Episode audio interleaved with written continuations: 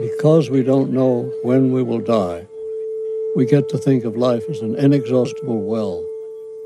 Yet everything happens only a certain number of times, and a very small number, really. How many more times will you remember a certain afternoon of your childhood?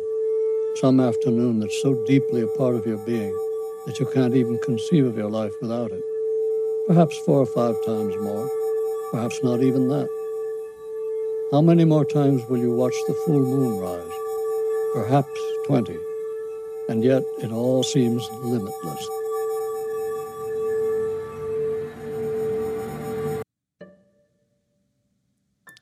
欢迎收听碎片，我是安娜。开头的时候，你听到的这段话来自保罗·鲍尔斯的小说《遮蔽的天空》。这是在波特死后，他的妻子基特回忆和他生前关于死亡的讨论所说的一段话：“死亡永远在路上，但在他悄然降临、夺去生命的有限性之前，你不会真正意识到这件事。我们憎恨的。”正是那可怕的精准。可是，正因为我们不知道，我们才会以为生命是一口永不干涸的井。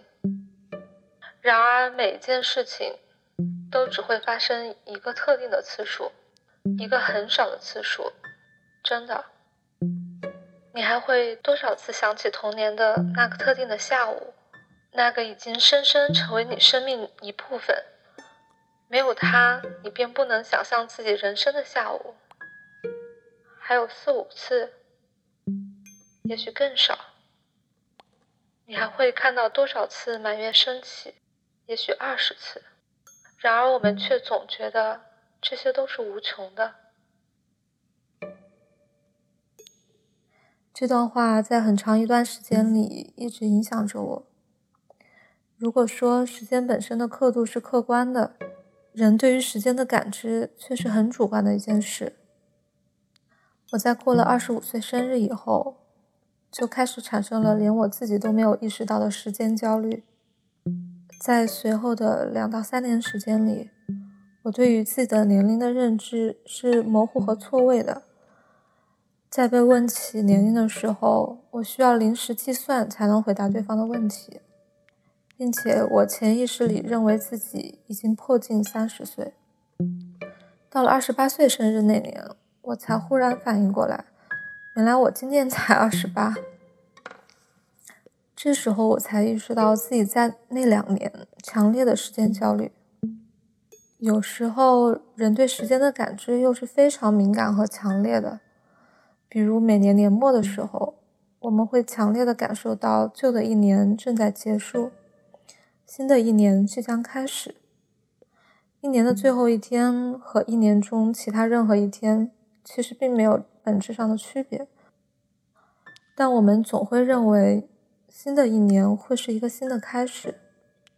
似乎在我们的想象中，跨年的那一刻就好像一堵密不透风的高墙，能把所有不好的事情都挡在墙的另一边，彻底的留在过去。而跨年的那一刻，生活就会重新开始。跨年的这一刻，就像一个时间标记一样，它让我们对时间的感知特别强烈。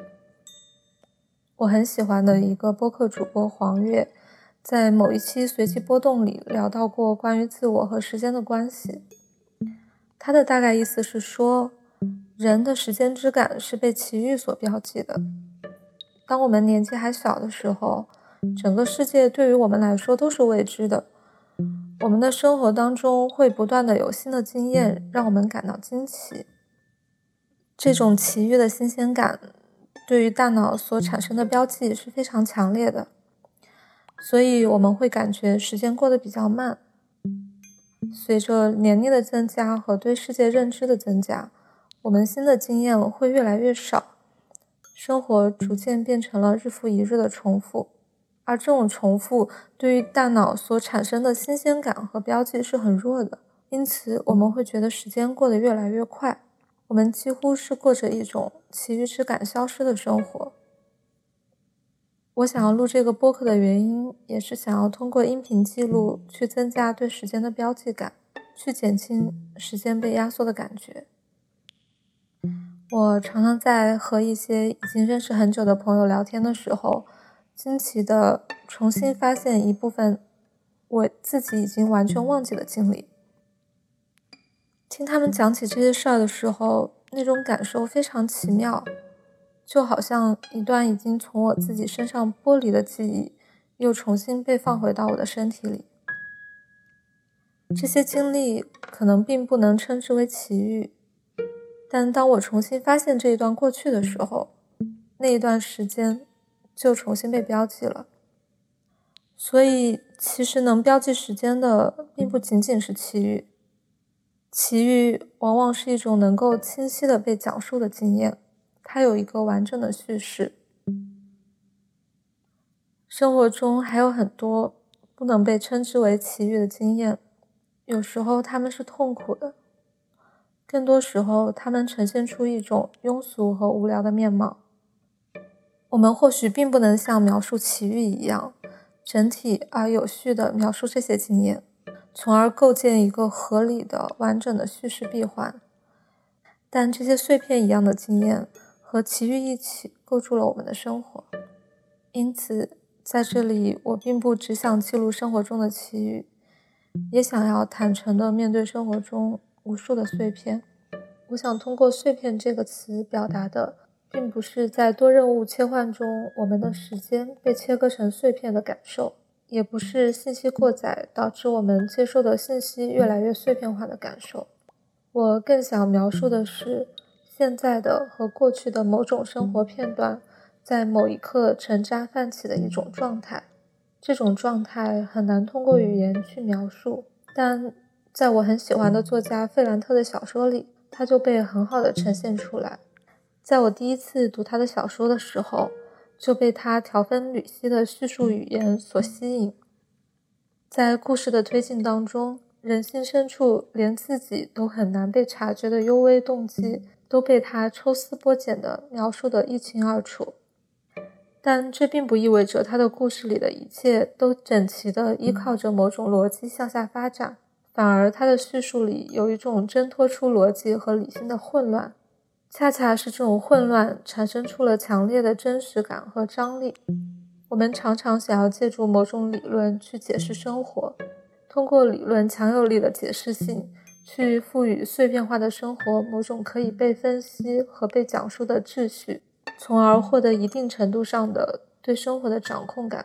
而我想分享的，恰恰是这种逻辑以外的感受，是在生活中能够被总结出来的某种规律性之外的东西。这也是我为什么给这个播客取名为“碎片”的原因。声音作为媒介有它的特殊性，比起反复精雕细琢的文字。它会携带有语言之外的附加信息，这对于讲述碎片可能再合适不过了。声音也有它的身体性，它能跨越时间，和你在此时此刻产生对话的感觉。所以，希望听到这段音频的你，或是未来听到这段音频的我，即使生活在碎片之中，也不被碎片所淹没。